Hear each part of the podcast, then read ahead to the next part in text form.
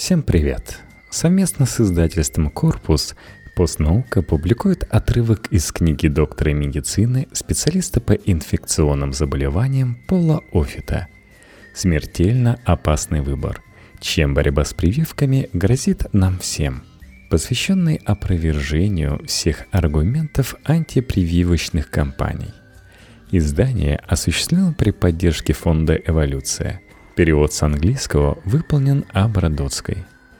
Когда в июне 2006 года в США появилась вакцина против вируса папиллома человека, борцы с прививками твердо решили ее уничтожить.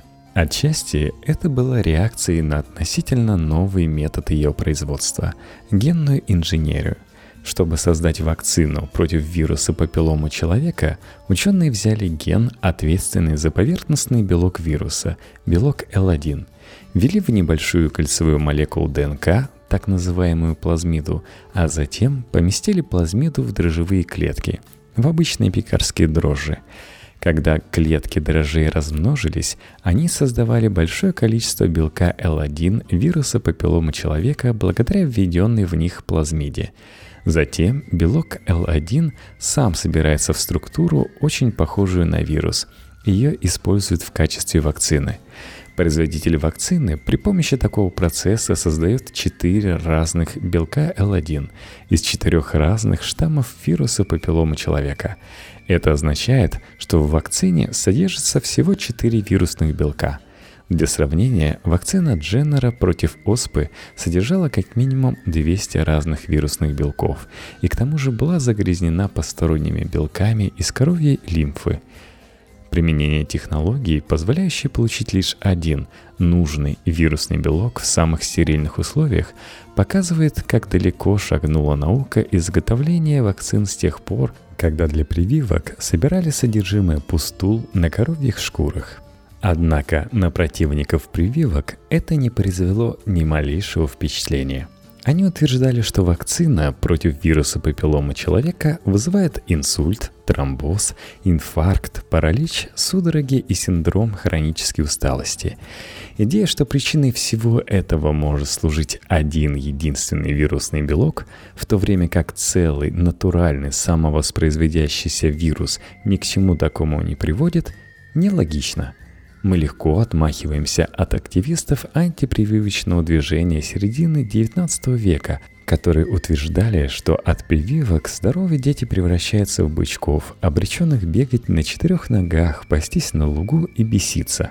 Но ведь биологическая основа этих утверждений так же логична, как и сегодняшние обвинения в адрес вакцины против вируса папиллома человека.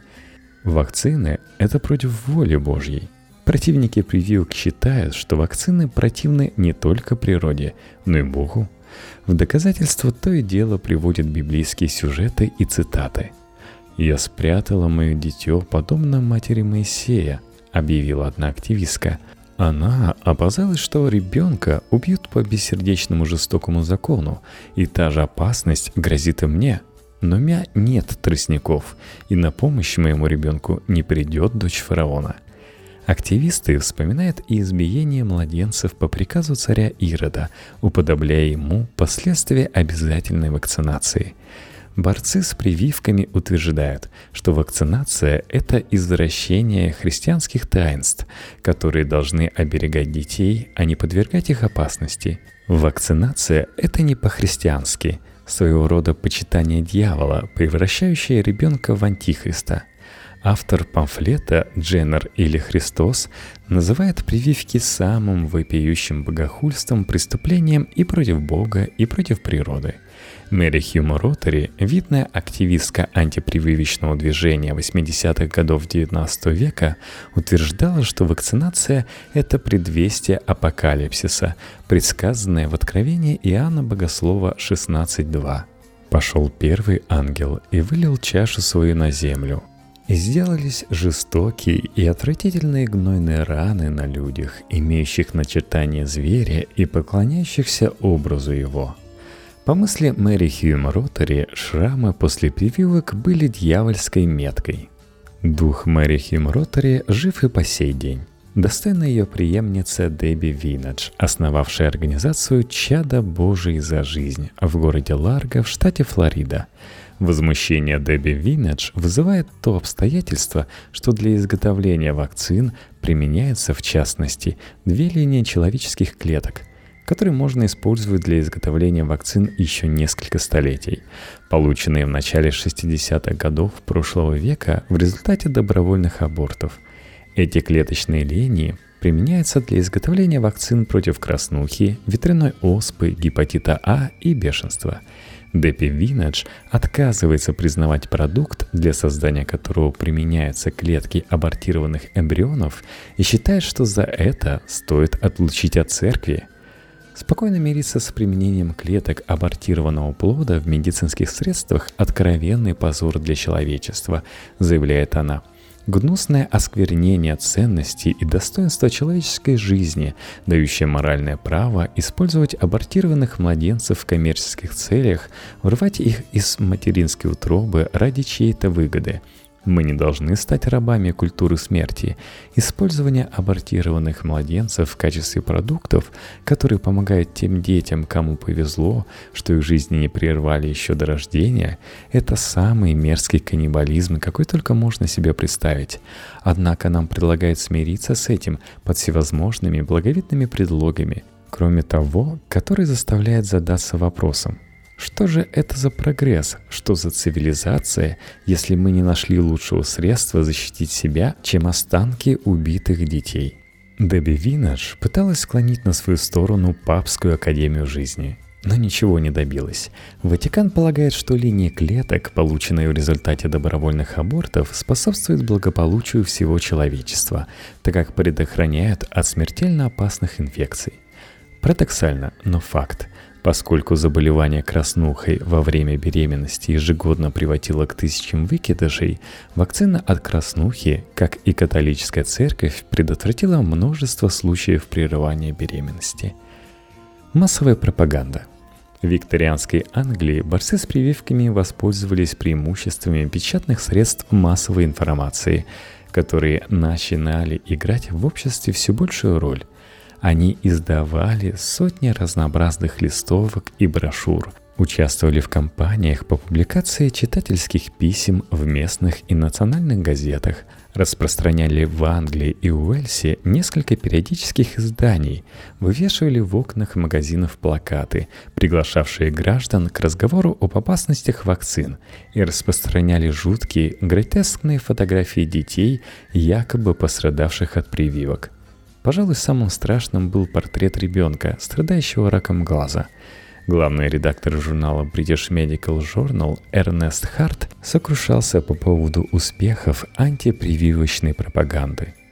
Борцы с прививками разработали весьма энергично действующую систему распространения брошюр, зажигательных открыток, конвертов с гротесными изображениями и других средств пропаганды своих взглядов – те же, кто был убежден в пользе прививок, не предлагали общедоступного противоядия от этой продукции. Сегодняшние способы массовой коммуникации – это, в частности, национальные телепрограммы, веб-сайты и блоги, YouTube и Twitter. Благодаря этим каналам у борцов с прививками есть возможность донести свои идеи до миллионов людей быстро и недорого. В этом они поднаторели гораздо лучше – чем органы здравоохранения, врачи и ученые. Рахул Парих, педиатр из Волнат Крик, штате Калифорния, в 2008 году опубликовал статью, эхом повторяющие слова Эрнеста Харта, сказанные полтора века назад. В редакционной статье под названием «Борьба за репутацию вакцин» Парих писал – Группы по борьбе с прививками отличает хорошая организация и страстность. Они пользуются популярными площадками вроде шоу Опры и Ларри Кинга, играют на чувства зрителей и добиваются того, что у родителей возникают сомнения, стоит ли прививать детей. Такая спекуляция на эмоциях не забывается, даже если она лишена логики. В ответ наши врачи и ученые приводят точные научные данные и цитаты из исследований. Это не задевает никаких струн в душе большинства родителей. Бесстрастные сообщения не застревают в памяти, в отличие от душераздирающих рассказов. Нам пора меняться.